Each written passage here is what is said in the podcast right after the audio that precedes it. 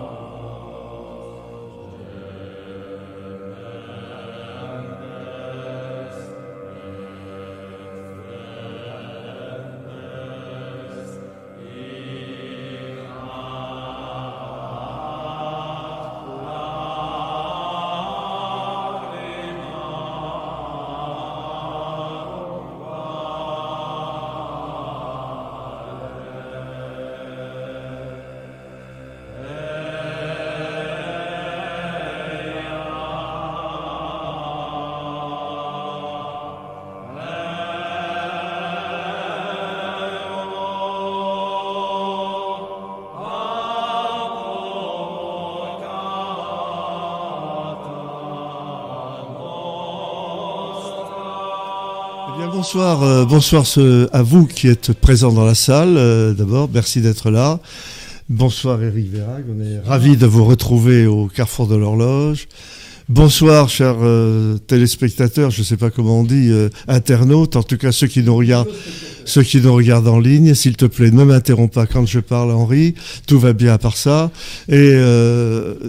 Je suis ravi de, recevoir à nouveau Eric Vera dans, notre nouvelle, dans une nouvelle rencontre du, rencontre du jeudi, oui c'est ça, qui portera sur le thème de l'ouvrage que vient de publier Eric Vera, Sécession, manuel d'autodéfense contre la caste et du livret qui l'accompagne que vous pouvez voir en ligne, mais j'en reparlerai tout à l'heure.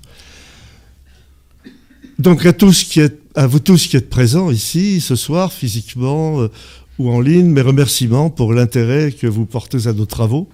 Je l'ai déjà dit, mais je le redis, pour, pour votre fidélité, pour votre attention et votre intelligente participation. Avant de commencer la séance, je voudrais, comme d'habitude aussi, adresser mes remerciements chaleureux à cette jeune équipe qui se dévoue à la réussite de nos manifestations dans la gestion de la mise en ligne, dans l'organisation matérielle de la séance, et croyez-moi, ce n'est pas la tâche la moins simple, dans la gestion de la relation avec les spectateurs en ligne pour les questions. Et je vous demande donc, comme d'habitude, d'applaudir Pierre de Tirmont, qui est ici présent, Maurice Séclin aux questions, et qui interviendra peut-être à ma place pendant une minute ou deux si j'ai besoin de son aide, et je le remercie de me l'avoir proposé, mais pas pour parler de vous, et de Richard Guimau, euh, qui est là, et qui gérera aussi la relation avec les internautes. Une fois de plus, euh, merci à vous, merci. Et je, je, me permets de souligner la joie que me procure cette assistance, moi qui commence et qui, non seulement qui commence, mais qui continue à prendre de l'âge. Cette assistance jeune, curieuse, réactive, bravo. L'avenir, c'est vous, mais surtout les jeunes, ne tardez pas à l'avènement de cet avenir. Nous en avons besoin, croyez-moi. Mais la bonne volonté, la compétence, le talent, ne suffisent pas, surtout quand il n'y a plus de foin au râtelier. Eh oui, permettez-moi de vous rappeler que nous ne percevons pas de subventions, ni des grands ministères, ni des collectivités territoriales. Nous ne sommes pas une association dite humanitaire. Nous n'aidons pas les immigrés illégaux à fouler le sol de notre patrie. En revanche, comme toutes les associations, nous avons des frais fixes. Regardez autour de vous, et ceux, les internautes le voient, nous, avons, nous sommes dans un local, notre siège est dans un local qui est loué. Donc tous les mois, il faut payer le loyer, et l'eau, et l'électricité, et toutes les dépenses de fonctionnement, tout le matériel qui, qui me permet de vous parler ce soir, tout ça n'est pas gratuit. Alors je m'adresse à vous tous, à vous tous, que vous soyez en salle ou en ligne. Tous les présents physiquement ce soir ont contribué, j'espère, avec 5 euros, 5 euros à nos activités. Je les en remercie chaleureusement. Ils peuvent toujours rajouter après, hein, ce n'est pas interdit. Mais vous, qui nous regardez ou qui nous regarderez en ligne, vous pouvez aussi nous aider. Un soir que je me promenais sur la jetée de Seattle, vous savez, Seattle, la cité de la pluie. Cherchant un petit restaurant accueillant pour dîner, en profitant du coucher de soleil, qui est somptueux quand il ne pleut pas, j'étais assailli par une nuée de mendiants. Certains en tenue de vétérans, comme ils disent, d'autres en survêtements crasseux. Tous quémandant quelques pièces pour manger et rester propres bien entendu, tous voulaient se payer leur dose de drogue. Je passais donc indifférent, cherchant toujours mon restaurant, que j'ai trouvé d'ailleurs. Lorsque sous mon nez, accroché par un hameçon qui pendait par un fil de pêche au bout d'une canne à pêche du même emploi, un petit gobelet de plastique portait cette mention Fishing for beer, ce qui veut dire je pêche la bière. Suivant la canne du regard, je tombais sur un jeune quémandeur qui me regardait d'un air rieur. Alors j'ai trouvé le procédé très drôle, sans fausse compassion, clair, et la cause m'a paru tout à fait fondée. J'ai donné 5 dollars. Le prix d'une pinte. Le prix d'une pinte. En France, en France, la même pinte vaut environ 5 euros aux heures heureuses des bistrots. Alors imaginez que je mette sous vos yeux d'internaute le petit gobelet. Si vous aimez ce que nous faisons, eh bien, offrez-nous une pinte. Versez 5 euros par les moyens que je vais vous décrire. Moi ou d'autres vous décriront. Si vous détestez ce que nous sommes, si vous nous haïssez. Offrez-nous une pinte, c'est-à-dire la liberté de continuer à parler au nom de notre bien commun qui se fait de plus en plus rare, la liberté. Pour soutenir notre action, faites des dons, des dons en ligne à Radio Alterna sur YouTube, soit aujourd'hui, lors de la diffusion en direct. Si vous regardez votre écran, vous allez voir à droite de la vidéo, sous le fil de discussion, vous allez voir un petit billet où il y a une sorte de petit dollar qui est indiqué. Soit en différé, en rejoignant la chaîne, vous avez un bouton rejoindre sur la page d'accueil et vous pouvez à ce moment-là nous retrouver et verser 5 euros. Vous pouvez aussi faire un don à notre adresse PayPal, Radio Athéna, tout en toutes lettres, en un seul mot, gmail.com, je lis là, ou par Tipeee, Tipeee, je lis https fr.tipeee.com slash radio Athéna 1.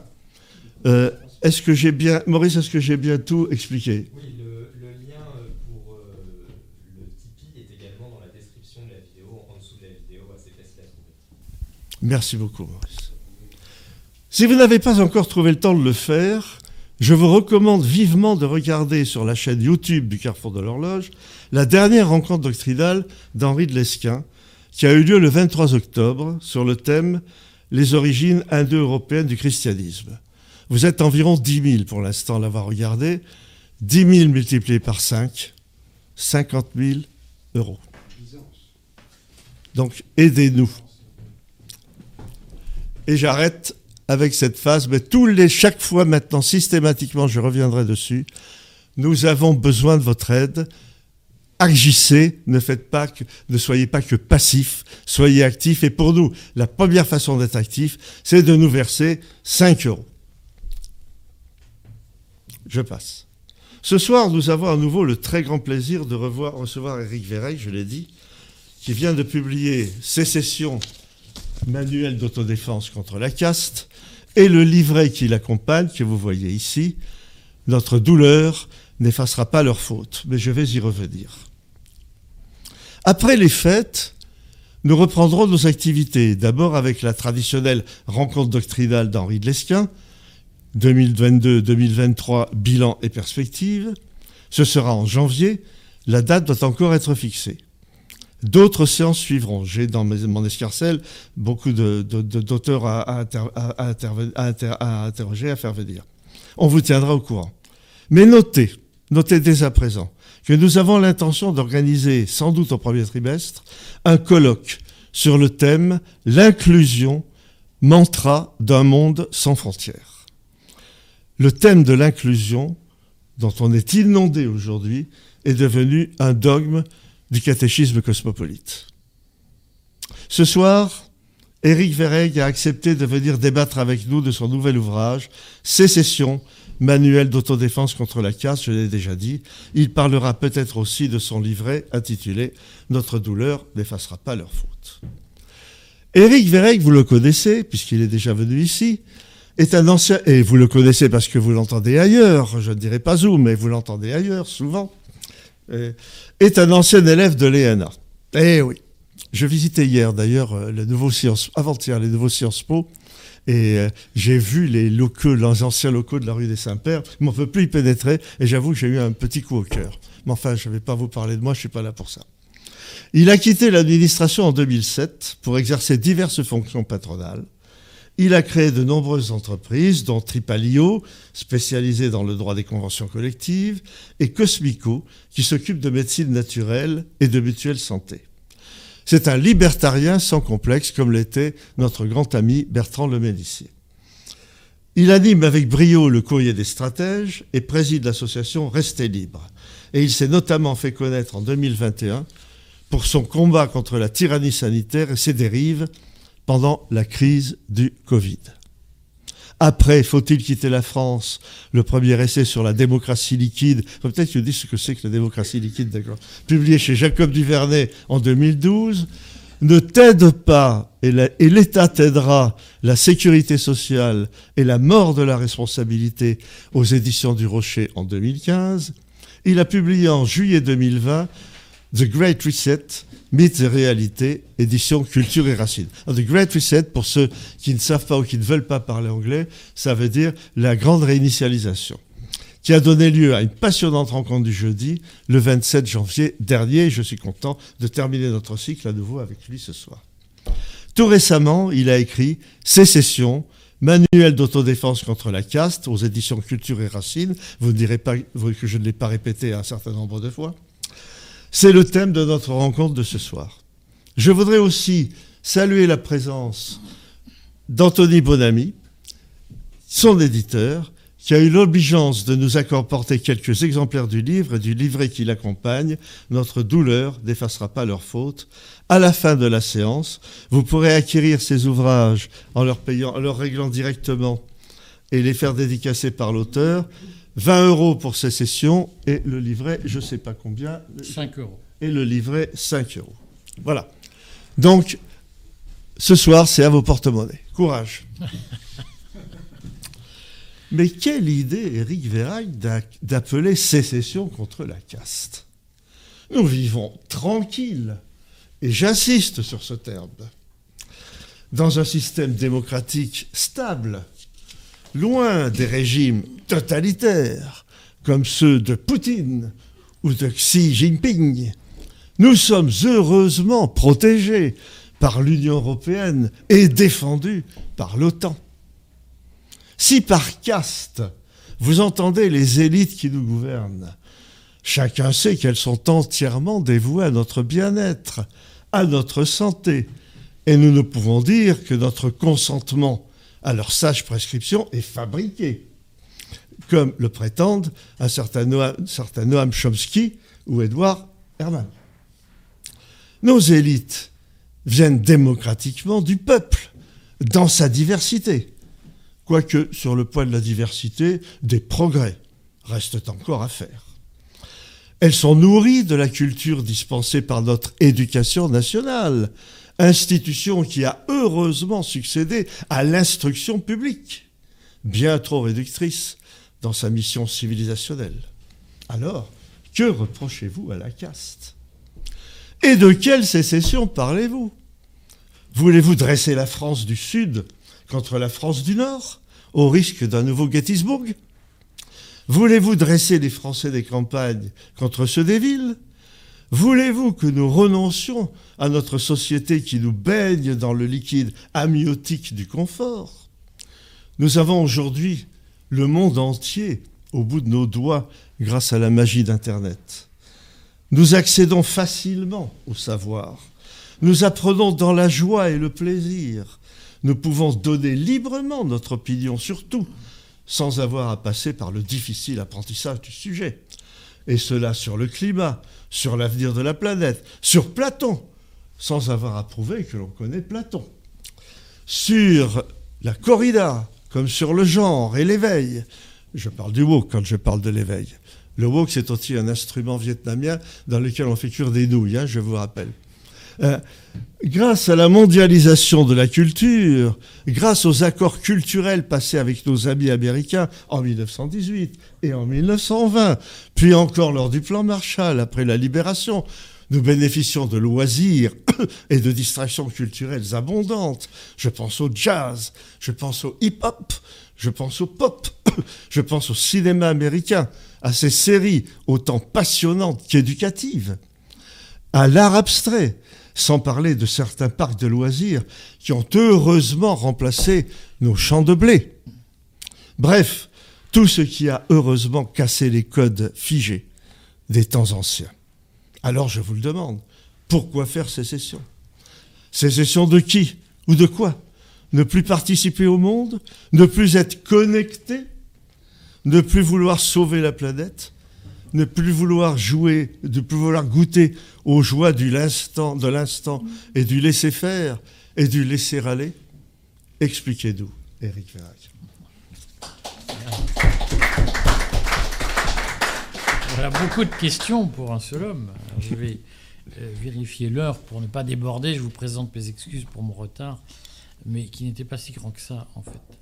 Euh, mais retard quand même. Je, vais, je vais répondre évidemment à ces questions qui me semblent très bien fondées, puisqu'elles me poussent dans les retranchements de la théorie et de la théorisation, alors que mon ouvrage est volontairement un manuel pratique et qu'au fond, il a fait l'impasse sur les questions théoriques de la sécession. euh, auquel je m'emploie néanmoins à répondre, répondre après la, parution du livre. Vous préférez peut-être que j'approche le micro. Euh, et, ces, questions, euh, ces questions théoriques viennent très bien d'être posées pour l'essentiel. Et donc je vais essayer d'y répondre de façon très schématique. Vous ne m'en voudrez pas si forcément le schématisme implique un certain simplisme ou une forme de simplification qui peut être frustrante, mais nous aurons les questions pour euh, modérer ou corriger un certain nombre d'approximations que je vais commettre, mais c'est pour le bien de la compréhension de, de l'exposé.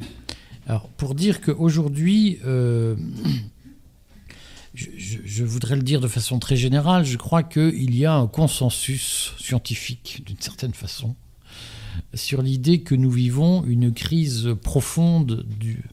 Je vais utiliser ce mot passe-partout, une crise profonde du capitalisme. C'est-à-dire que euh, depuis le tournant des années 2000, depuis l'arrivée de la, rupture technologique qu'est euh, la numérisation, l'Internet, l'interconnexion, toutes ces choses. Parlez bien dans le micro. Le, mode de production euh, que nous connaissions avant a profondément changé et même si la crise du capitalisme que nous vivons n'est pas une crise manifeste, euh, elle est néanmoins de haute intensité et, d'autant plus intense qu'elle est très profonde. Et que face à cette crise majeure qui rend impossible l'exercice ancien de la gouvernance démocratique, pour tout un tas de raisons qu'on pourra discuter tout à l'heure, il me semble qu'aujourd'hui, il y a euh, deux, deux, projets majeurs qui s'affrontent, qui sont concurrents, et que je vais essayer de, de résumer euh, et, sachant que euh, l'un des deux projets est lui-même divisé en deux sous-pentes, si j'ose dire, mais qui sont, de mon point de vue, les deux faces d'une même vision, euh, et que la sécession est le projet qui s'oppose à ces deux visions qui sont à l'œuvre. Ces deux visions, quelles sont-elles? Vous ne m'en voudrez pas si je commence par décrire le projet à l'œuvre de réponse à la crise du capitalisme, projet à l'œuvre qui n'est pas la sécession, c'est, pour aller vite, ce que je vais appeler, le, c'est une nouvelle euh, simplification que vous me pardonnerez, il y a un projet progressiste qui prétend, euh, d'une certaine façon, nous faire franchir des étapes dans l'histoire de l'humanité à travers des décisions verticales, c'est-à-dire des décisions qui sont imposées par une vision de l'histoire qui échappe aux destinées et aux volontés individuelles. Hein, et ce, projet progressiste, il se divise aujourd'hui en, deux visions euh, qui sont en réalité complémentaires l'une de l'autre, même si parfois elles se présentent comme antagonistiques l'une à l'autre. Ces deux visions, c'est celle de ce que j'appellerais euh, un, certain post-marxisme qui voudrait euh, nous imposer un monde d'après correspondant à des canons euh, bien connue, et c'est une vision que je vais simplifier là aussi en la qualifiant de transhumaniste, qui est celle du Great Reset, de la grande réinitialisation défendue aujourd'hui par la caste mondialisée, qui euh, prétend nous faire franchir une étape supplémentaire dans l'histoire de l'humanité. Euh, et je vais en dire quelques mots ici. le point commun entre ces deux visions, c'est que d'une certaine façon, ces deux visions s'expriment à travers une, violence qui est faite à l'histoire et aux sociétés humaines et à l'ordre spontané des sociétés euh, sur lesquelles repose euh, la sécession. Cette violence, quelle est-elle? Elle est de deux ordres. Elle est celle que vous connaissez, qui est euh, par exemple le projet macroniste, mais qui n'est qu'une illustration d'un projet mondialiste défendu par un Klaus Schwab dans, dans le Great Reset, dans la grande réinitialisation, et qui consiste d'une certaine façon, à rendre les systèmes institutionnels captifs d'une vision où on accélère le progrès pour rendre les hommes heureux. Alors, vous l'avez dit en introduction, euh, vous l'avez effleuré en tout cas, et ce me semble tout à fait correspondre à la réalité. Il y a aujourd'hui, dans la caste mondialisée qui détient le pouvoir objectif grâce aux institutions, un projet qui consiste d'une façon ou d'une autre, à changer la nature de la démocratie représentative dans laquelle nous avons vécu jusqu'ici et à nous imposer ce qu'on appelle parfois un nouvel ordre mondial, c'est-à-dire un système multilatéral de décisions interétatiques à partir de gouvernements qui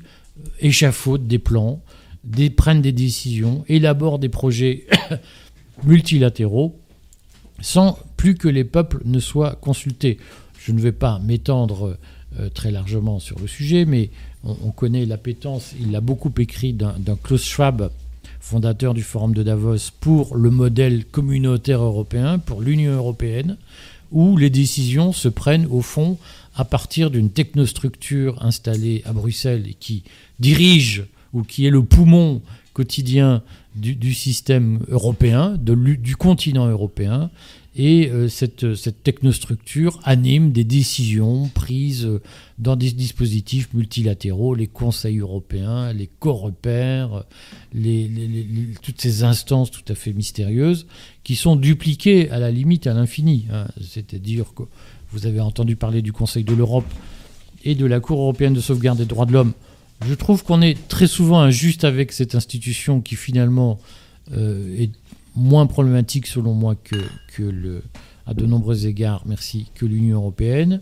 Mais l'OTAN fonctionne bien évidemment sur ce modèle et nous avons dupliqué à l'infini ces systèmes multilatéraux où euh, les décisions se prennent dans des lobbies, dans des couloirs ou dans des, des cénacles en toute opacité et sans que nous n'ayons la moindre faculté d'influencer un mandat de négociation concrètement et tout cela nous est imposé ensuite comme l'émanation de décisions démocratiques. Dans ce cadre-là, vous le savez, Klaus Schwab l'a écrit, l'a très bien décrit, il y a des projets majeurs qu'on ne va pas répéter ici, puisque j'en ai déjà parlé au mois de janvier, mais que, je vais effleurer en les résumant autour de l'idée qu'il faut évoluer vers une monnaie numérique, mmh. c'est-à-dire une monnaie qui ne serait plus fondée sur des sous-jacents euh, ayant une valeur intrinsèque, mais sur une monnaie qui serait un simple instrument de l'État central, qu'on l'appelle euh, Union européenne ou qu'on l'appelle État français, bien entendu, mais cette monnaie numérique serait un simple instrument de régulation de la consommation et des relations sociales euh, qui serait couplé à un système dit de contact tracking, c'est-à-dire de surveillance permanente des individus. Je pense que le projet dans lequel nous nous trouvons comme si nous étions dans une seringue, est un projet de mise en scène successive de crises et de chaos pour justifier in fine le grand remplacement de notre monnaie fiduciaire par une monnaie numérique qui serait totalement à la main des États. C'est ce projet qui est en cours. Euh, si vous voulez, on, parlera un peu des monnaies numériques, puisque je vois que dans l'assistance, il y a des questions que ce sujet semble euh, surprendre certains, mais de mon point de vue, la cascade de crises régulières dans laquelle nous vivons euh, et que nous traversons depuis euh, maintenant trois ans, cette cascade est une préparation à un grand chambardement monétaire qui sera vécu, pensé comme une réponse à la crise larvée du capitalisme que j'ai évoquée en introduction. Et euh, bien évidemment, ce projet a pour lui d'être au pouvoir d'une certaine façon, donc il peut s'appuyer sur un système électoral, des institutions politiques d'une certaine façon régulières, hein, euh, au sens où elles sont conformes aux règles en vigueur, euh, et il n'a donc pas besoin de, dévoiler ou de démasquer sa violence nouvelle pour se mettre en place la violence, on l'a vu, oh, ceux qui ont participé aux Gilets jaunes en ont fait les frais, ceux qui ont, sont retrouvés victimes du pass sanitaire en ont fait les frais. Euh, donc cette violence d'État, elle existe, elle est revendiquée, elle est euh, très largement euh, scénarisée par des cabinets de conseil mondialisés qui interviennent, qui expliquent au gouvernement comment il faut faire à quel moment et qui organisent cette réponse concertée ou cette stratégie concertée des gouvernements pour mettre en place un projet de, Great Reset. Euh, on pourra en dire quelques mots, puisqu'il y a un vrai sujet aujourd'hui qui est apparu avec la crise en Ukraine, qui est celui de ce qu'on appelle le découplage entre la sphère chinoise et la sphère américaine, mais mm. dans la sphère américaine, dans la sphère occidentale, ce projet de Great Reset existe, il est à l'œuvre, et il est à l'œuvre, j'allais dire, tous les jours. Nous en avons un exemple avec le Buy American Act, euh, qui, est donc le, projet protectionniste américain de Joe Biden, qui était un, projet d'une certaine façon écrit déjà dans le livre de Klaus Schwab. Euh, et donc on, voit qu'il y a un déroulement progressif d'un plan qui a été conçu, orchestré, scénarisé depuis longtemps. Face à ce projet euh, transhumaniste, on va l'appeler comme ça par facilité ou par paresse, face à ce projet de grande réinitialisation qui s'appuie sur les institutions, mais sur des institutions de plus en plus violentes et de moins en moins respectueuses des libertés individuelles, le projet progressiste Hein, le projet euh, selon lequel l'histoire est écrite à l'avance est un processus qui se déroule de façon collective et, progressive, méthodique. Euh, ce, projet est contesté par d'autres mondialistes euh, qui, sont, qui ont une vision du monde d'après inspirée par des thèmes marxistes ou post-marxistes. Hein. Euh, là aussi, c'est une simplification qui appellera beaucoup de, beaucoup de remarques ou beaucoup de corrections. Euh, mais euh, lorsque je lis dans, sous la plume de Jean-Luc Mélenchon ou de ses amis les appels à augmenter les salaires, à augmenter les protections, à mettre en place un système d'allocation généralisée qu'on appelle le revenu universel, les appels à taxer massivement les super profits, etc.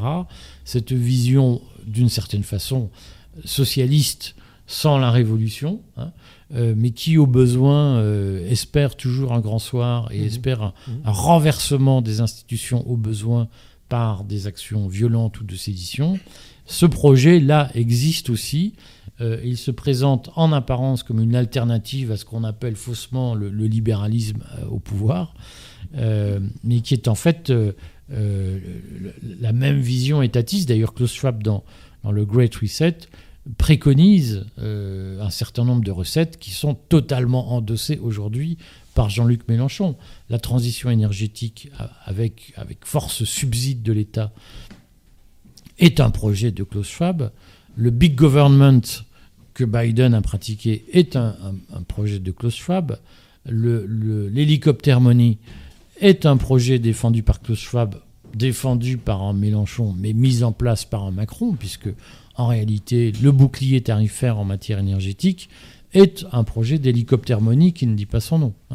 Euh, donc on voit bien qu'il y a dans la vision euh, d'extrême gauche une mise en scène antagonistique par rapport au projet de Great Reset défendu par la caste mondialisée, mais il s'agit d'une mise en scène d'un rideau de fumée et en réalité la stratégie commune de, ces, forces euh, consiste bien à imposer de façon verticale au peuple du monde entier un ordre unique avec des politiques uniques, des politiques publiques, des politiques d'aménagement du territoire, des politiques énergétiques, des politiques monétaires qui sont des politiques centralisées, multilatérales, internationalisées et sur lesquelles la souveraineté populaire n'existe plus et dans laquelle l'identité des anciens peuples doit disparaître et doit être diluée. Euh, vous le savez, ce n'est pas par hasard si un George Soros et sa, son Open Society Foundation finance à tour de bras euh, des mouvements euh, ou des, opérations de migration illégale. Il y a bien l'idée profonde qu'il faut diluer l'identité des États européens, de cette bonne vieille Europe, dans un tout mondialiste où plus personne ne reconnaît les siens et où tout le monde adhère à une politique décidée en réalité dans un cénacle que personne ne contrôle et dont personne ne connaît le contenu des discussions. Ça, c'est, euh, de mon point de vue, le projet euh, bifide hein, auquel nous sommes confrontés, sachant que l'intérêt d'avoir un projet bifide est, est que, au fond, face, face on, on, gagne et, pile, on ne perd pas. C'est-à-dire que si euh, le projet mondialiste d'un Schwab échoue, il reste la solution mélanchonienne qu'on peut sortir du frigo et mettre euh, au, pouvoir pour réaliser ce que la caste mondialisée n'aura pas réalisé, mais in fine, la logique économique sera la même et la logique de prédation par une minorité, euh, prédation des peuples et de la richesse des peuples sera la même. Euh, face à cette logique verticale mondialiste, vous avez parlé de l'inclusion, de la diversité, face à tous ces, items qui reviennent, que ce soit dans la bouche de, la caste mondialisée ou dans la bouche des héritiers du marxisme, euh, face à cela, nous avons à défendre, de mon point de vue, le projet d'autonomie des peuples, euh, qui, de mon point de vue, passe par la sécession. Euh, et je vais essayer de poser quelques, quelques sujets, quelques points pour éclairer ce qu'est ce qu'est la sécession dans cette logique. Vous avez posé une question qui est est-ce que vous voulez un nouveau Gettysburg ou est-ce que vous voulez euh, une sécession nord-sud? Alors en réalité, euh, ce n'est pas mon esprit, mais je vais quand même traiter cette question parce que il existe une multitude de mouvements en France qui sont en train de préparer un nouveau Gettysburg. Hein. Et ces mouvements sont d'ailleurs autant de gauche que de droite. C'est, vous avez parlé de Piero San Giorgio tout à l'heure, le, mouvement, ce qu'on appelle le mouvement survivaliste, est un mouvement par nature sécessionniste. Hein. Qu'est-ce que c'est que le survivalisme? C'est préparer son autonomie alimentaire en cas d'effondrement du système capitaliste. Et cette autonomie alimentaire, San Giorgio l'a évoqué, avec des BAD, des bases autonomes durables, la multiplication beaucoup plus rapide qu'on ne croit de bases autonomes durables en France illustre bien la réalité d'une sécession physique, c'est-à-dire la création de zones autonomes. on a appelé ça aussi des zones à défendre, des zones autonomes à défendre, je crois les ZAD, euh, qui, ont existé à Nantes, euh, ben, c'est la plus connue, la mieux connue. Euh, il y a bien dans la ZAD de Nantes, de Notre-Dame-des-Landes, un début de sécession, ou la construction d'un projet politique de sécession, projet politique tourné autour de l'autonomie alimentaire.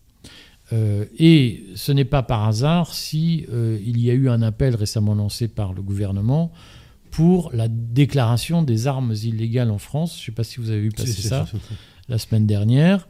C'est-à-dire qu'on considère, le gouvernement considère qu'il y a entre 2 millions et 5 millions d'armes non déclarées en France qui sont vécues par le pouvoir comme une menace sécessionniste, c'est-à-dire comme une capacité du petit peuple à mener une jacquerie en cas d'excès du pouvoir central. Donc de ce point de vue, on parle beaucoup du contrôle des armes aux États-Unis, de la question du lobby des armes aux États-Unis. Je, ne suis pas sûr que les Américains soient forcément beaucoup plus armés que nous. Simplement, aux États-Unis, l'armement est déclaré, alors qu'en France, le, la vieille pétoire du grand-père euh, se transmet euh, sous le manteau et tout le monde en a oublié l'existence. Mais je ne suis pas sûr que le problème des armes se pose de façon différente en France euh, de la façon dont il se pose aux États-Unis.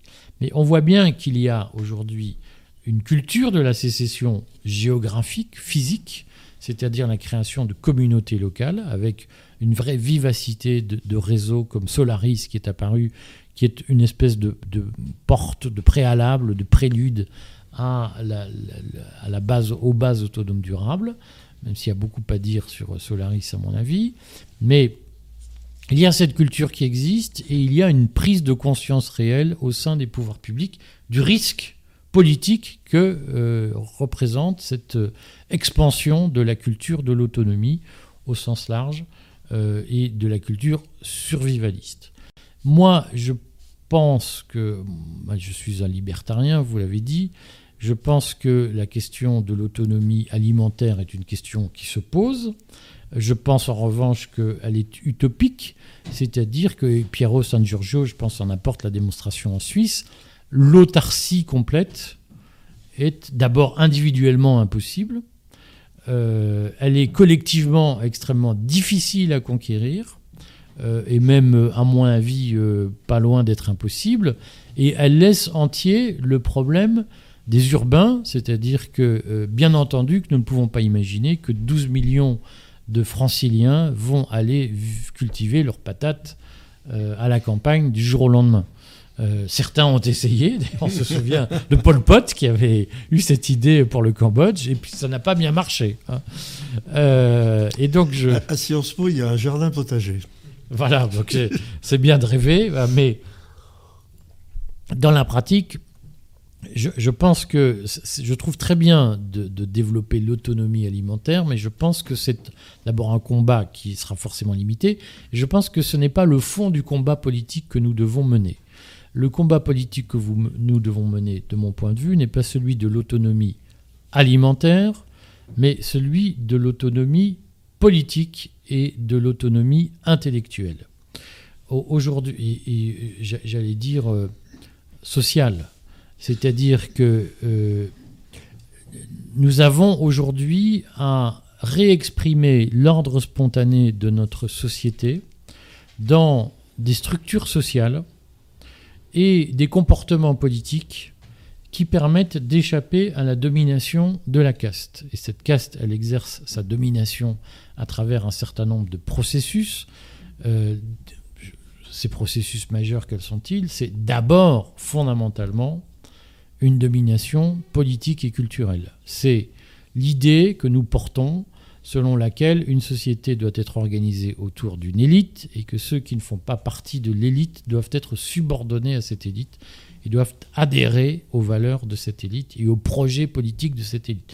Alors il y a des expressions qui sont, que, l'élite, cette caste est parvenue à, distiller dans, dans l'opinion et que je trouve particulièrement insupportable. Par exemple, il paraît qu'il faut qu'on fasse nation, il faut qu'on fasse peuple, il faut qu'on fasse société. Euh, euh, savez, moi, quand j'étais petit, on ne disait pas ça. On disait est-ce qu'il est intégré à la société ou est-ce que est-ce qu'il y a une, une, harmonie dans la société? Alors maintenant, on dit il faut faire peuple. Faire peuple, il faut faire masse des choses. Hein. Euh, et, donc, on projette l'idée qu'il y aurait une espèce de corps politique au-dessus des individus qui existerait, qui aurait sa propre dynamique aristotélicienne, hein, et à, laquelle, dans laquelle il faudrait faire rentrer tout le monde, ce projet étant bien entendu conduit par la caste et au bénéfice de la caste. Euh, et, donc, de mon point de vue, l'hétéronomie dans laquelle nous nous trouvons aujourd'hui, pour reprendre les termes kantiens, l'hétéronomie du, peuple, aujourd'hui, elle, passe d'abord par une, une, culture hégémonique, une hégémonie culturelle de la caste qui nous impose sa vision du monde et ses thématiques. Euh, et évidemment, consciente des limites tôt ou tard de cet exercice, la caste a multiplié les dispositifs depuis une quarantaine, une cinquantaine d'années pour mener à bien son projet de domination mondialiste. Et de, mon point de vue, je l'ai dit, je l'ai écrit, euh, je me fais régulièrement insulter euh, pour cette raison. je crois que la caste a utilisé deux outils fondamentaux euh, pour rendre les, gens dépendants, pour rendre les citoyens dépendants et les empêcher d'obtenir leur autonomie sociale. Ces outils fondamentaux, c'est d'abord celui de la protection sociale, c'est-à-dire que euh, aujourd'hui nous sommes obligés de cotiser dans un système de protection sociale appelé sécurité sociale, qui est une, œuvre monopolistique d'État qui nous surveille de la naissance à la mort et qui prétend nous protéger en prenant tout en charge dans notre vie et en explorant chacun des recoins de notre vie privée. On l'a vu, ceux qui ont reçu, moi j'ai reçu, bon, moi je suis, euh, je, suis indifférent à ces choses, euh, par exemple un bidule qui s'appelle l'assurance maladie, euh, mais l'assurance maladie m'écrit. Elle me dit Vous n'avez pas mis à jour votre carte, un, SMS. Vous n'avez pas mis à jour votre carte depuis je ne sais pas combien de temps. Je ne sais même pas que j'avais même pas que j'avais. Faites-vous vacciner contre la grippe. Voilà. C'est du piratage. Oui, ah, c'est pas vrai. C'est du piratage. Bon, en tout cas, des, des gens m'écrivent en se présentant comme Amélie. Et ce que je sais, c'est que au moment du Covid, il y a eu, ma femme, euh, qui est, meilleure élève que moi sur tous ces sujets, a reçu des messages en disant vous êtes identifié comme cas contact euh, dans tel dossier et donc vous devriez euh, faire un test, un bidule, un machin. Donc il y a en tout cas eu une, accommodation hein, de, de l'opinion publique à l'idée que pour la protéger, la sécurité sociale pouvait tout surveiller de la naissance à la mort. Et je crois que euh, cette organisation sociale, faite pour nous protéger, vous l'avez dit tout à l'heure, est un vecteur essentiel de, la domination qui est exercée par la caste sur l'opinion publique, sur, euh, sur la société civile, comme on dit, puisque euh, majoritairement les Français pensent que la sécurité sociale est là pour les aider et pensent même qu'elle les soigne. Euh, et, je crois que ce, dispositif est un, dispositif de, domination fondamentale. L'autre outil de domination, c'est bien entendu la monnaie et la dépense publique au sens large, qui euh, permettent de socialiser euh, les, dépenses, l'impôt au premier chef, et permettent de nous placer sous l'autorité d'un État bureaucratique que nous sommes appelés à financer chaque jour, et chaque jour un peu plus, puisque si l'on fait la somme des recettes fiscales de 2022, on s'aperçoit que la pression fiscale a augmenté de 10 milliards en France en un an hein, par rapport à 2021. Donc il y a aujourd'hui euh, des politiques qui sont menées officiellement au nom de l'intérêt général et de la protection des citoyens, et qui sont des politiques de déploiement de la domination de la caste sur le, corps social en général. Et donc, je, crois que face à ces, stratégies de domination, il, est important que euh, nous exprimions notre identité traditionnelle qui est celle d'un peuple qui euh, s'organise tout seul, et donc qui culturellement n'a pas à se trouver en position de devoir euh, rentrer dans une logique de, dominer par rapport à une aristocratie mondialisée qui euh, n'exprime pas ce que nous sommes et qui ne porte plus de vision de ce que nous sommes. Et il est de notre responsabilité de ne plus ni financer l'État, ni financer la protection sociale, en ayant des stratégies de retrait et en développant notamment l'esprit d'entreprise. C'est dans ce sens que j'ai rédigé ce livre, non pas pour euh, faire une théorie sur la sécession, mais pour donner des conseils pratiques à nos concitoyens, parce que je me suis aperçu, en animant le courrier des stratèges, qu'une grande partie de l'opinion était euh, profondément favorable à une émancipation. J'ai beaucoup trop parlé. Non, non, non, non, non, Favorable à une émancipation. Soyez, tranquille. Ça, c'est un sale boulot et je le fais avec plaisir. Ah, j'espère bien. J'espère que vous ne me priverez pas. Soyez tranquille. Et donc, il y, a, il y a aujourd'hui une stratégie euh, que nous devons déployer euh, comme un peuple autonome, un peuple mature, et qui doit nous permettre de nous soustraire à cette domination exercée par la caste. Et je le disais en animant le courrier des stratèges j'ai souvent eu des questions sur euh, mais que proposez-vous pour. Euh, je me suis aperçu qu'il existait une communauté, je vais l'appeler comme ça, sécessionniste ou de libertariens, qui cherchent à reprendre le contrôle de, leur existence et que la crise du Covid n'a fait que développer, n'a fait qu'aviver. Et l'objectif de ce livre est d'apporter des réponses concrètes à des questions, d'abord qui sont généralement tabous dans, les médias. La question de l'optimisation fiscale, la question de l'optimisation sociale sont des questions interdites et assimilées à de la fraude. Et euh, par ailleurs, euh, ce, livre s'adresse d'abord à, des gens qui n'ont pas forcément un fond théorique. C'est une espèce d'ouvrage de, pastoral hein, qui s'adresse à ceux qui ne sont pas encore libertariens ou qui sont libertariens sans savoir et qui ont besoin d'être éveillés à, euh, non pas une foi, puisque le libertarisme n'est pas une religion, mais éveiller, un, cheminement vers euh, l'émancipation et vers l'autonomie. Voilà, j'ai quand même beaucoup parlé. Mais non, vous avez, vous avez, il vous reste encore du temps. Merci. Alors, avant, avant de passer la parole à la salle et aux internautes, je voudrais dire, euh, vous avez parfaitement raison. Le deuxième point sur lequel je voulais intervenir, en tant que libertarien, vous avez naturellement critiqué l'impôt. Euh, permettez-moi quand même de rappeler quel est le but essentiel d'abord de l'impôt. L'impôt a pour but de prélever euh, des ressources pour que l'État puisse dispenser ses biens.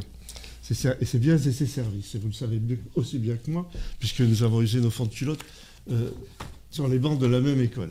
Alors donc, qu'ensuite, cette, cette façon de, répartir la richesse pour mieux aider la, collectivité ait été détournée pour devenir un instrument d'érasement fiscal, d'érasement individuel, ça je suis d'accord avec vous. Mais ne jetons pas pour, cela moi, ne jetons pas le bébé avec l'eau du bain. Tous les gouvernements, quels qu'ils soient, auront besoin d'impôts et de fiscalité. Mais je ne vais pas aller développer plus loin mon propos. Euh, je vous remercie pour cet exposé que j'ai trouvé euh, très, très clair, très, très, très subtil, très, très intéressant. Et je, je vous en remercie. Et je vais tout de suite passer la parole d'abord à la salle. Quelqu'un dans la salle veut-il intervenir, réagir? Henri. Merci beaucoup. J'étais très intéressé par ce que vous avez dit. C'était très intéressant, donc, à mes yeux. Et surtout, euh, je dirais plus, euh, ça ouvre euh, la voie des réflexions, ça éveille la réflexion. Et je me contenterai de deux remarques accessoires. La première sur le vocabulaire. Alors, vous avez un vocabulaire qui vous est propre, c'est très bien, mais je pense que pour, pour les besoins de la propagande, il faut essayer d'une certaine manière de.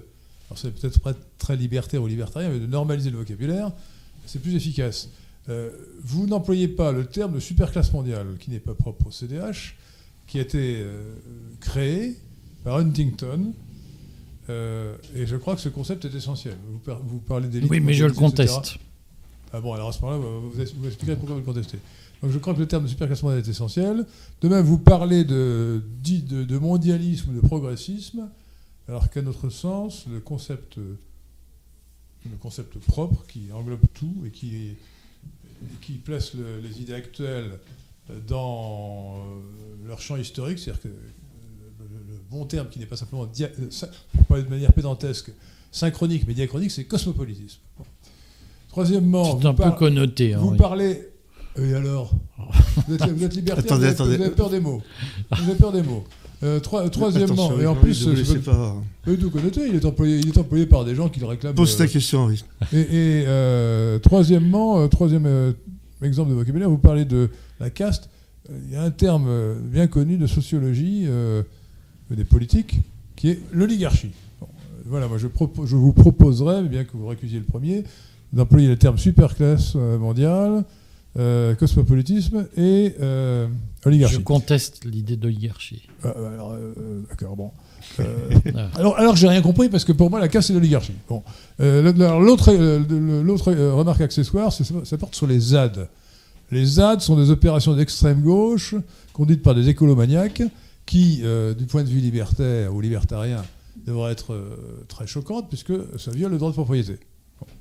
Euh, c'est une violation directe des droits de propriété. Ce sont des gens qui, se mettent sur des champs qui ne leur appartiennent pas et qui ne respectent pas les lois, l'ordre public.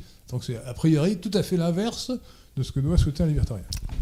Merci. Est-ce que je, peux répondre sur la notion de classe et d'oligarchie? D'abord, pourquoi je, conteste la notion d'oligarchie? Qui je pense est une absurdité, c'est une erreur de mon point de vue d'utiliser ce terme, euh, parce que la crise du Covid l'a montré, lorsque euh, le gouvernement Macron, mais la France n'est pas le seul exemple, lorsque le gouvernement Macron a mis en place sa politique de dictature sanitaire, en réalité, il était majoritaire dans le pays. C'est-à-dire que l'oligarchie, c'est une minorité qui dirige une majorité. Là, le problème, c'est que nous sommes confrontés à un système où il y a qu'à un cas une majorité de gens qui soutiennent cette politique.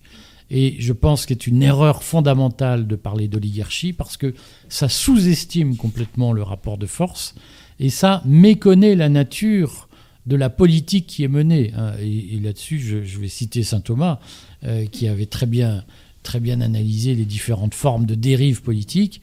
Et, nous sommes plutôt dans un système de démagogie, c'est-à-dire de tyrannie menée, menée, par une majorité contre les minorités, que dans un système d'oligarchie.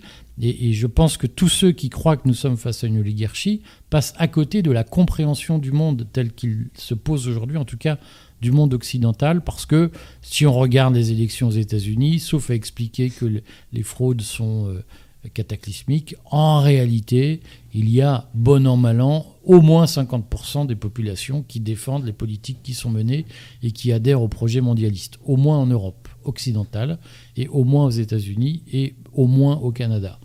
Et donc, le, terme oligarchie me gêne. Je n'aime pas le mot classe, super classe sociale, parce que euh, dans la doctrine marxiste, une classe se définit par le statut qu'on détient vis-à-vis de la propriété des moyens de production.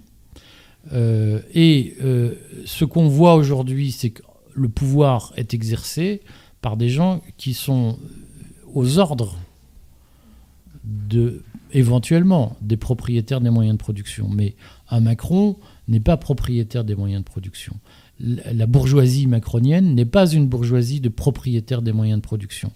C'est une bourgeoisie de managers, c'est-à-dire d'employés. Et je crois que là aussi, la notion de superclasse mondiale est une incompréhension du phénomène auquel on assiste, parce que aujourd'hui, et c'est notre problème, le pouvoir est exercé par des employés. Nous sommes face à une, une société où une majorité d'employés exerce sa tyrannie notamment sur les petits, je suis un petit entrepreneur, sur les petits propriétaires de leurs moyens de production. Moi, je suis propriétaire de moyens de production et comme beaucoup de patrons, de petits patrons en France, je m'estime lésé par la majorité managériale qui est au pouvoir. Et donc, c'est pour ça que je préfère parler de caste, parce que la caste, elle, elle rassemble des gens comme en Inde qui observent un certain nombre de codes culturels euh, et euh, elle ne se définit pas par le rapport aux moyens de production. Et je crois que de ce point de vue-là, nous, avons vécu une mutation profonde qui est que, euh, y compris chez Mélenchon, ce ne sont pas les ouvriers qui ont pris le pouvoir chez Mélenchon, ce sont des managers, ce sont des anciens de Sciences Po, des fonctionnaires, des bureaucrates, c'est-à-dire des gens qui ne sont propriétaires de rien. Hein, et notre problème, c'est que le, projet de réinitialisation des sociétés qui est mis en place est un projet de prédation de la petite propriété privée par des gens qui n'ont pas de patrimoine. C'est pour ça que je n'aime pas le terme super classe sociale. Merci. Non, non, non, répondez pas. Non, ah. Il y a d'autres questions. Oui, allez-y. Bonsoir, monsieur. Euh, je vous remercie pour votre intervention. J'ai une question relative euh, à votre introduction. En introduction, vous avez dit que euh, l'Union européenne vous semblait plus néfaste que la CEDH qui appartient au Conseil de l'Europe.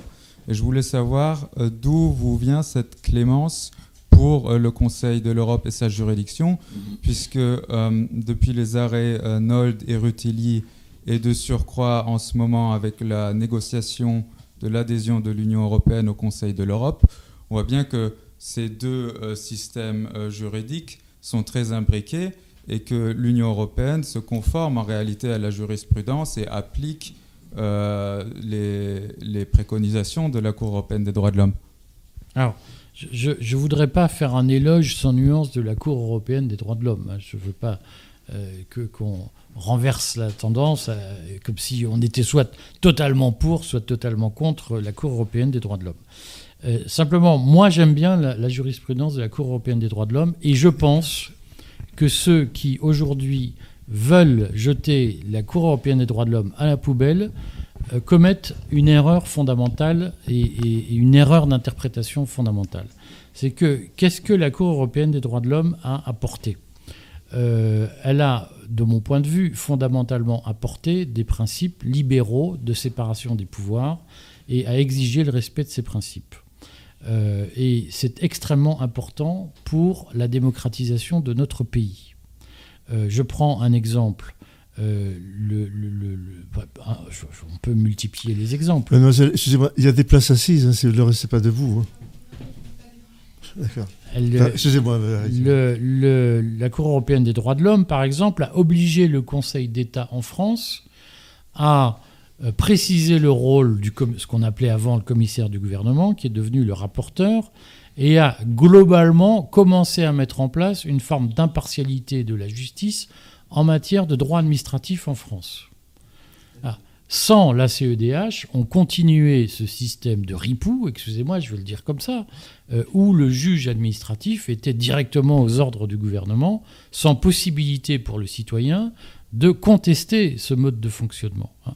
Je prends un exemple très précis, je peux, on ne va pas faire de la, technique jurisprudentielle, mais je prends l'exemple de l'arrêt Sassilor-Lormine 2006 de la Cour européenne des droits de l'homme, qui a considéré que un arrêt rendu par le Conseil d'État défavorable à Sassilor-Lormine, grande entreprise française, était illégal parce que six mois plus tard, le chef de la section contentieuse qui avait rendu cet arrêt, était recruté par Bercy comme secrétaire général.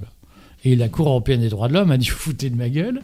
Si maintenant on promet de recruter les juges six mois après qu'ils ont rendu une décision favorable à, l'État, euh, si, le gars est promu six mois après, euh, après une décision qui est importante, il y a bien présomption de partialité de la justice. Et cette décision-là, seule la Cour européenne des droits de l'homme l'a imposée. Et donc, je, pense que ceux qui imaginent que nous serons, que nous serons plus démocratiques sans la Cour européenne des droits de l'homme, d'abord ne savent pas de quoi ils parlent. Et je suis désolé, quand je lis les commentaires populistes sur la CEDH, et excusez-moi, mais les milieux identitaires sont d'une connerie insupportable. Quand je lis Ah, ils défendent l'immigration, ils défendent. Si on limite l'apport de la CEDH à quelques décisions sur l'immigration, on n'a rien compris. Et c'est faire preuve d'incompétence et de bêtise que de limiter l'apport de la CEDH à, quelques jurisprudences qui nous gênent qu'il y ait des choses, c'est pour ça que je ne veux pas faire de la CEDH-olatrie, hein. simplement je n'oublie pas que les seuls qui ont été capables de limiter les abus de pouvoir de la caste bureaucratique en France, ce sont les juges de la CEDH, et c'est pour ça qu'il est indispensable que la France reste dans la CEDH. Merci. Patrick, Maître Patrick Toussaint. Oui, je voudrais simplement, parce que je suis avocat et euh, je l'ai Je vous en félicite. pratiquement euh, en droit administratif, puisque c'était de la fiscalité, et fiscalité internationale. Je suis euh, absolument d'accord sur ce que vous dites sur la CEDH, parce que le problème auquel nous nous heurtons en France, c'est que ce soit la Cour de cassation, que ce soit le Conseil d'État, euh, ces organismes, euh, maintenant, se déterminent non plus seulement par rapport au droit, mais par rapport à ce qu'ils imaginent être le nouveau droit en fonction de, la théorie euh, du genre et d'autres choses dans, la société. À tel point que certains de mes confrères me disent Ah ben si on veut obtenir telle décision, alors il faut aller là tel jour, parce que ça c'est le magistrat qui nous la donnera. Ah non, si tu vas ce jour-là, tu l'auras pas. Donc, je veux dire, c'est la négation, c'est la négation de la partialité de la justice. Voilà. Et je rends tout à fait hommage à la CEDH parce que c'est elle qui arrive à aller à l'encontre de la Cour de cassation et du Conseil d'État, qui sont les deux organes majeurs. Bon. Sur les armes, je voulais quand même retenir un mmh. dernier point, le décret de loi de 1939. Mmh. Alors, c'est pas, c'est pas nouveau, hein. Mmh. C'était presque encore pire que ce qu'on fait actuellement. Merci, merci, maître. Euh, y a-t-il Époque de guerre. Y a-t-il des, euh, y a-t-il des questions d'internautes d'abord? Euh, Oui, il y a des questions d'internautes. Oui, Richard, allez-y.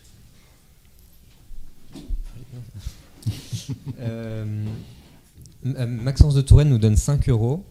Bien, merci, merci. Et les autres, suivez sur l'exemple de Maxence de Touraine.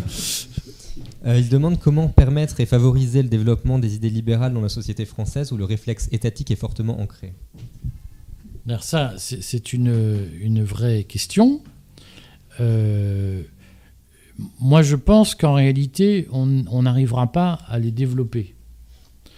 Euh, je pense qu'elles vont se développer toutes seules. Alors, ce qui nous permet de les développer, c'est les abus de l'État. et, de ce point de vue, Emmanuel Macron euh, a fait beaucoup pour le libéralisme. Si je, si je lis euh, les messages qu'un certain nombre de gauchistes m'envoient en me disant Vous m'avez ouvert les, yeux sur ce qu'était la sécurité sociale, on peut dire merci à Macron hein, sur un certain nombre de sujets. Mais je crois que ce qui va surtout faire progresser les idées libérales en France, c'est la réalité. C'est-à-dire qu'aujourd'hui, euh, je, compte faire prochainement un article, il faut un peu de temps pour le faire, que je vais appeler le trilemme de Zemmour Hein, où on nous fait croire qu'on peut augmenter la protection des individus, défendre l'identité française, la souveraineté, etc., et en même temps défendre euh, la prospérité.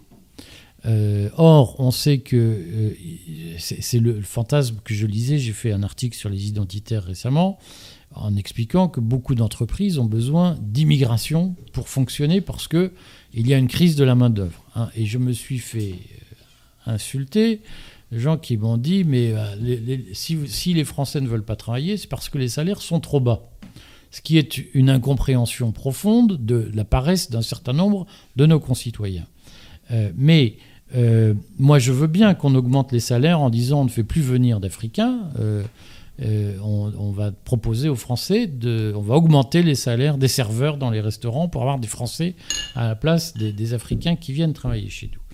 Euh, et au lieu de les payer 2, 000 euros par mois, on va les payer 4 000 euros. Ah. Simplement, ils ne viendront pas. Simplement, ce que les Français, y compris nos amis identitaires qui expliquent Ah, c'est ça l'autre, comme des communistes, c'est ça l'autre patron ne paye pas assez les employés ou les ouvriers. Euh, les Français qui disent ça n'ont pas compris que si on paye un, un serveur 4000 euros au lieu de 2000 euros, la note à la fin du repas, elle va aussi doubler. Voilà. Et que le- les, les gens n'auront plus les moyens d'aller au restaurant. hein. Euh, et ils n'ont pas compris, manifestement, que l'ensemble des biens qui, qui sera fabriqué en France au tarif français pour que les Français acceptent de travailler sera tellement cher que euh, on ne pourra plus euh, échanger avec d'autres pays car nous ne serons plus compétitifs. Donc moi, ça ne me pose aucun problème qu'on augmente les salaires. Simplement, il faut expliquer aux Français que leur niveau de vie va baisser, contrairement à leur illusion, parce qu'ils ne pourront plus acheter les biens produits avec des salaires très élevés, ou alors l'inflation sera telle que et le- leur mode de vie sera insupportable. Euh, oui, il y a d'autres questions. Merci.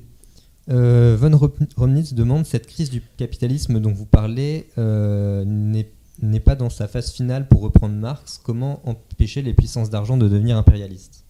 Ah, bah alors, c'est un peu trop tard, parce que les puissances d'argent sont en plein dans la phase impérialiste. Le, le- ce que nous vivons euh, sous couvert de mondialisme est en réalité un rapport de force entre, entre, entre pays euh, pour euh, exercer une hégémonie mondiale. Donc nous sommes en plein dans, une phase de, confrontation impérialiste, qui peut d'ailleurs très vite déboucher sur un conflit euh, mondial. hein. Euh, je, crois que euh, on ne sait pas si on est dans la phase finale ou pas. Je ne sais pas s'il y a une phase finale dans la crise du capitalisme. Je pense que la phase finale est une invention, une doctrine marxiste qui est mal comprise et qui ne correspond pas forcément à la réalité. Je ne suis pas sûr qu'il y ait un moment comme ça, la fin de l'histoire. C'est une idée très chrétienne. hein, L'apocalypse, un jour les, choses se dévoilent. Voilà, et il y a une économie euh, chrétienne dans le marxisme. Euh, moi, personnellement, je n'y crois pas.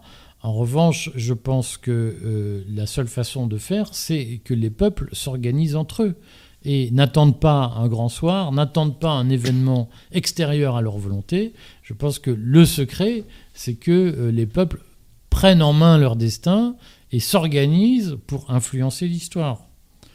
Je, le redis parce que je n'ai pas eu le temps de répondre. Ce qui sauvera les idées libérales, c'est la- En réalité, il y aura une faillite du système.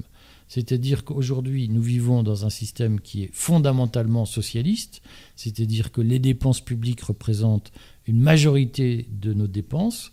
Le- la socialisation a pris des proportions jamais connues jusqu'ici. Euh, Je rappelle quand même qu'en 2020, les dépenses publiques ont dépassé les 60% du PIB, ce qui est digne d'un pays communiste en France. Et euh, l'incapacité à soutenir cette dépense dans la durée créera une faillite, une banqueroute de l'État, et c'est ce qui permettra aux idées libérales de reprendre le pouvoir. Y a-t-il d'autres questions des internautes Et puis la salle, n'hésitez pas à réagir. hein. Oui, oui euh, madame, c'est madame, oui Ah, pardon. Pardon, excusez-moi. Oui. Y a-t-il d'autres questions des internautes? Euh, Un autre internaute, Edouard, donne 5 euros. Merci Edouard et continuez. Et surtout, les autres, même si vous n'intervenez pas, si vous ne posez pas de questions, versez, 5 Ve- euros. payez-nous Ou une pinte. 10. Voilà. 50. Euh, Une pinte déjà, ça suffira. Oui, il, demande avec Trump et Musk, n'avons-nous n'avons-nous pas, n'avons-nous pas une nouvelle cas- caste d'hommes riches en train de se former pour s'opposer à la superclasse mondiale cosmopolite Euh, donc, moi, vous l'avez entendu, la superclasse Oui, mondiale cosmopolite, je ne sais pas ce que c'est. La Euh, caste, alors parlez de la caste. La, la caste, euh, je, je- je-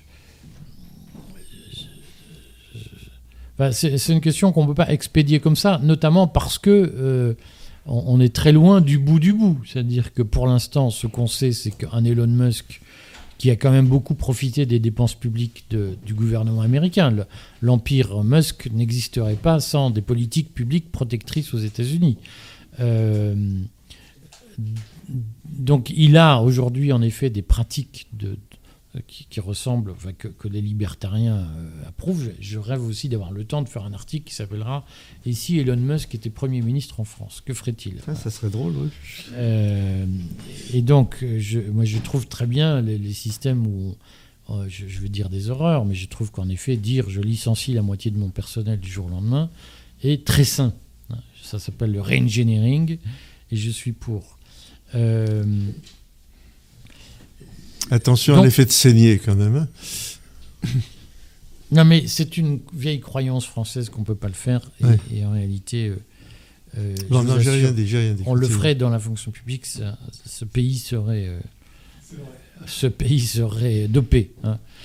Euh, je vous assure que si on vire la moitié des fonctionnaires en France du jour au lendemain, la France renaît. Euh, Attendez.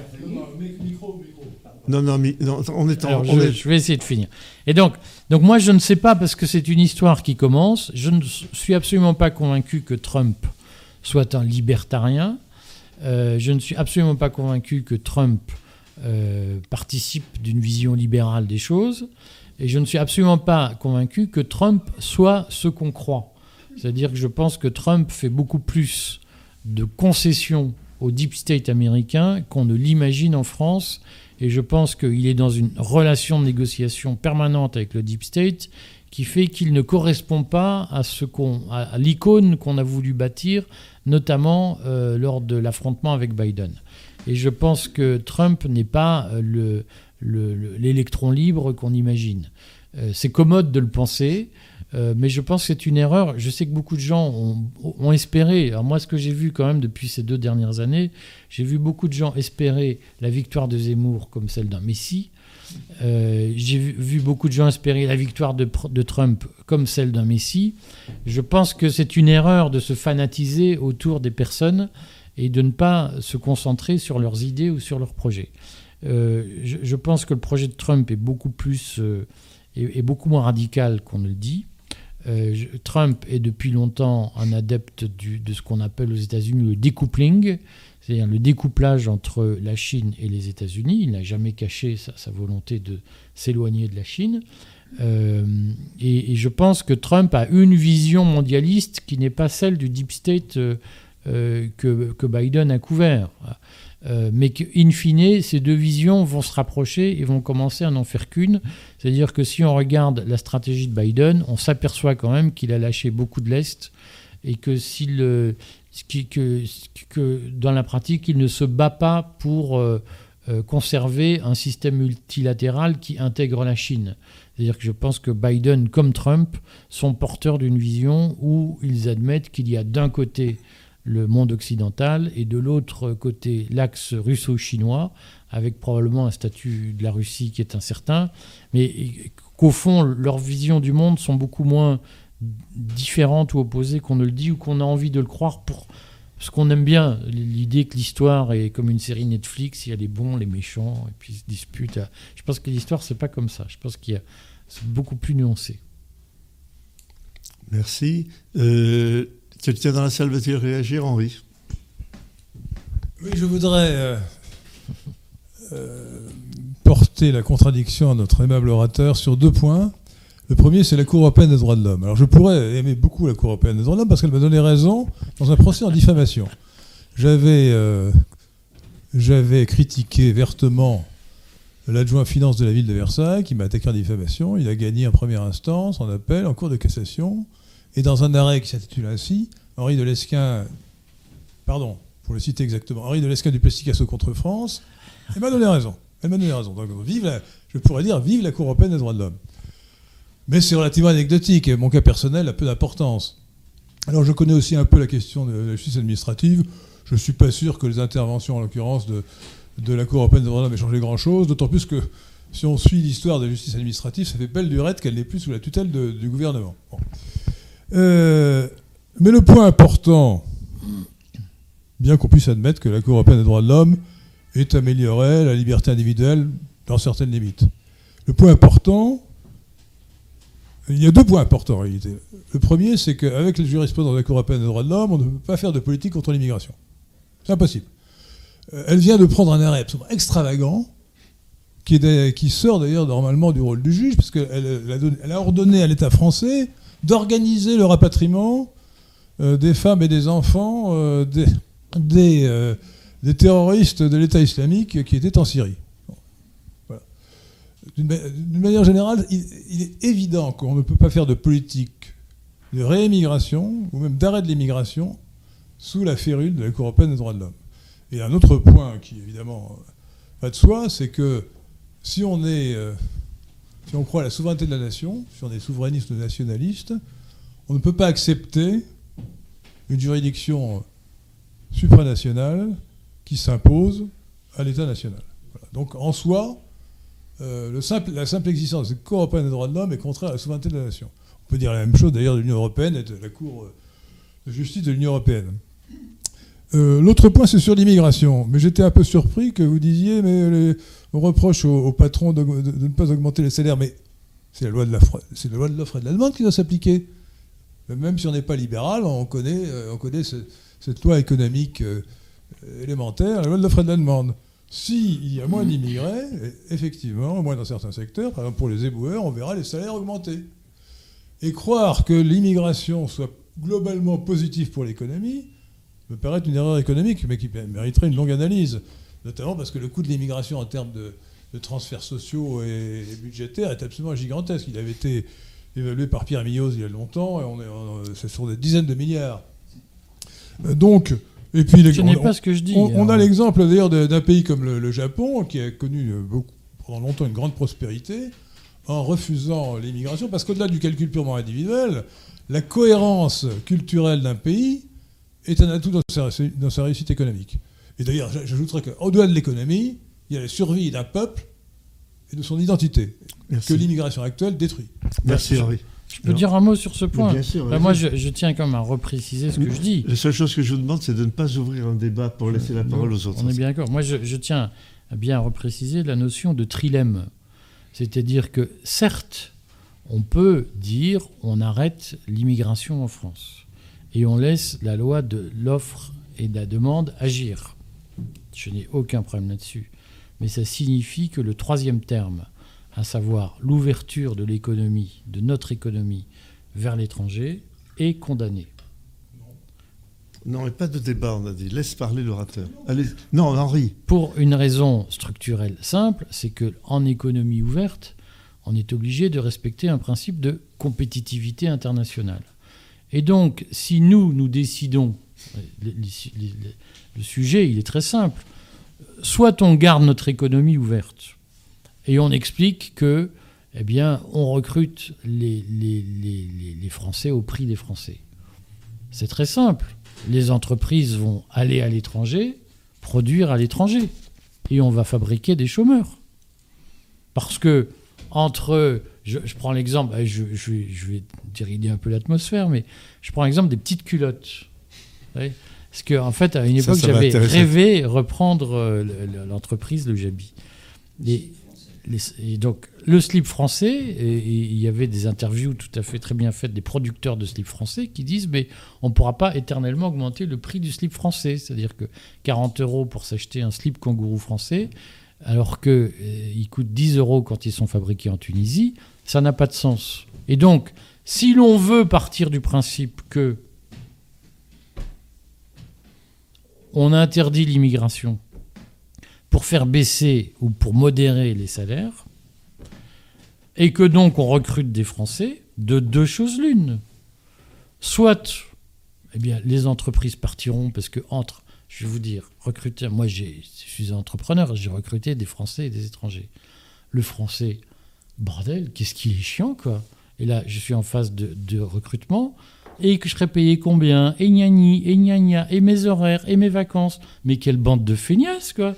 L'Africain, il vous dit merci monsieur de me proposer un travail.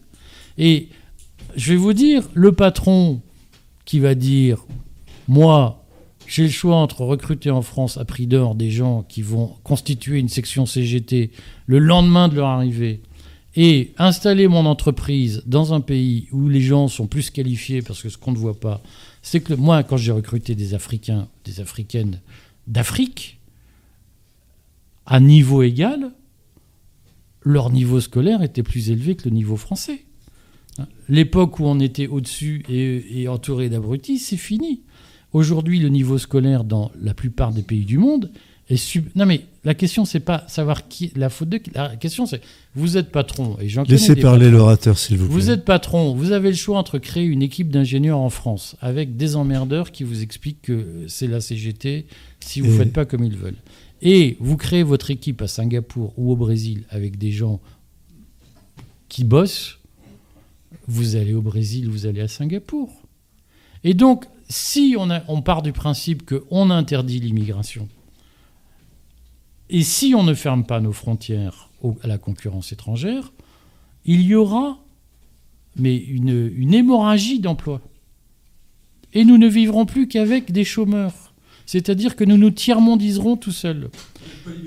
Et si vous voulez éviter la tiers-mondisation de ce pays en interdisant l'immigration, vous devez fermer les frontières. C'est-à-dire que vous devez rentrer dans une économie administrée autoritaire où vous dites au patron, vous n'avez pas le droit de créer votre entreprise à l'intérêt de ces- l'étranger. L'intérêt de ces séances, c'est la confrontation d'idées. Ça n'est pas le débat pour, que je, pour qui gagne, qui gagne, qui perd. hein, je le précise. Donc l'intérêt de cette séance, c'est que chacun puisse exprimer les idées et la, le, le public, de ce point de vue, entend un débat euh, pas, calme, tranquille et, et, si je puis dire, je sais que je vous n'aimez pas le mot tranquille, mais enfin, voilà. Donc c'est pour ça moi, que je, je demande- je n'ai pas de problème. avec- Je, je euh, comprends y a-t-il la, et c'est la pour ça que alors là c'est pour ça Guignol hein. prend son prend son bâton et dit y a-t-il d'autres questions d'orateurs de- de- de- d'internautes y a-t-il d'autres questions de la salle? Alors les les internautes Bon. d'abord Anthony veut poser une question.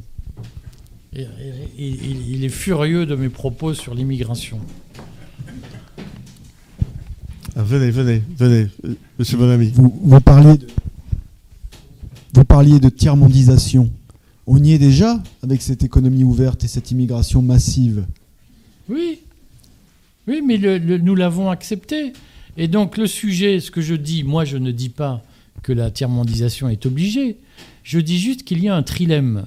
C'est que euh, expliquer aux gens que en défendant la souveraineté, en augmentant la protection, nous serons plus prospères, c'est mentir. Voilà. D'accord bon vous bah alors. pouvez soutenir des absurdités. Voilà. Maintenant, Non, ce que je dis, c'est que si Non, nous voulons défendre notre souveraineté en produisant en France, oui en étant, Oui, en nous Maurice, clair. enrichissant, il faut faire sauter le droit du travail et la sécurité sociale. Voilà. Mais oui, mais attendez. À un moment donné, il faut dire aux Français, vous voulez plus d'étrangers? Eh bien, vous vous mettez au boulot, les mecs. Et vous arrêtez de nous emmerder avec vos syndicats. Et que dès qu'on lève un sourcil, vous arrêtez, vous arrêtez d'expliquer que c'est du harcèlement Eh ben, moral. voyez, le, Voilà. dé- le- débat est, positif Et qu'il faut clairement expliquer Merci. aux Français, et notamment à nos amis nationalistes ou identitaires, que si on veut se passer d'immigration, il va y avoir un relèvement national extrêmement douloureux. y a-t-il d'autres questions d'internautes? Parce que nous approchons de la fin de la séance je sais qu'elle a passé elle a passé vite et je, je suis heureux de voir que le temps passe vite Alors, une question euh, qui relève de la demande d'explication. Von Romnitz demande, n'a pas compris euh, pourquoi vous disiez que euh, la sécurité sociale était un outil de domination. Il voudrait plus d'explications. Alors, c'est très simple. La sécurité sociale est un outil obligatoire qui collecte toutes les données possibles sur notre vie privée de notre naissance à notre mort. C'est-à-dire que la sécurité sociale est ce que Orwell présentait comme le repoussoir absolu et que le gouvernement chinois ne parvient pas à mettre en place. C'est-à-dire un outil où à votre naissance vous avez un numéro qui vous est attribué, c'est-à-dire que vous êtes complètement déshumanisé, et dès votre naissance, tout ce qui vous arrive, vos maladies, vos événements, vos déménagements, tout ça est fiché et stocké dans un énorme silo qui permet le jour J de dire Ah, vous avez pris trop de médicaments, vous n'avez pas pris assez de médicaments, vous euh, avez changé de job, vous n'auriez pas dû. Tout est contrôlé par la sécurité sociale. La sécurité sociale a jeté les bases d'un système de crédit social à la chinoise sans qu'on puisse ne s'y opposer. Et, et si les, les gens n'ont pas compris que, au nom de la protection, on a mis en place le fichier le plus intrusif qui existe sur leur existence, sur leur vie privée,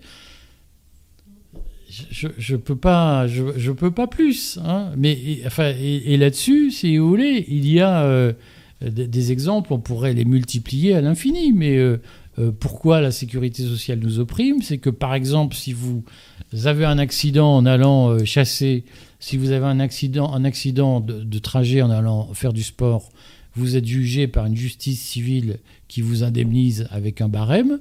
Si c'est en allant sur votre lieu de travail, le barème de la sécurité sociale est inférieur au barème civil. Et les conditions d'indemnisation d'un accident du travail sont beaucoup moins favorables que les conditions d'indemnisation d'un accident de la vie privée. Et plus, plus quotidiennement, qui vous interdit de changer de lunettes pendant une certaine période. Vous avez des lunettes pendant un certain temps. Si la sécurité sociale vous oblige à les garder pendant deux ans, et si votre vue change, la lunette ne sera pas remboursée. Bon, je passe.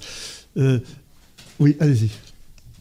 Je rappelle simplement que la devise du PNL, c'est brûler le code du travail et virer les immigrés. Donc je pense que vous et Henri êtes d'accord sur ce point-là au moins.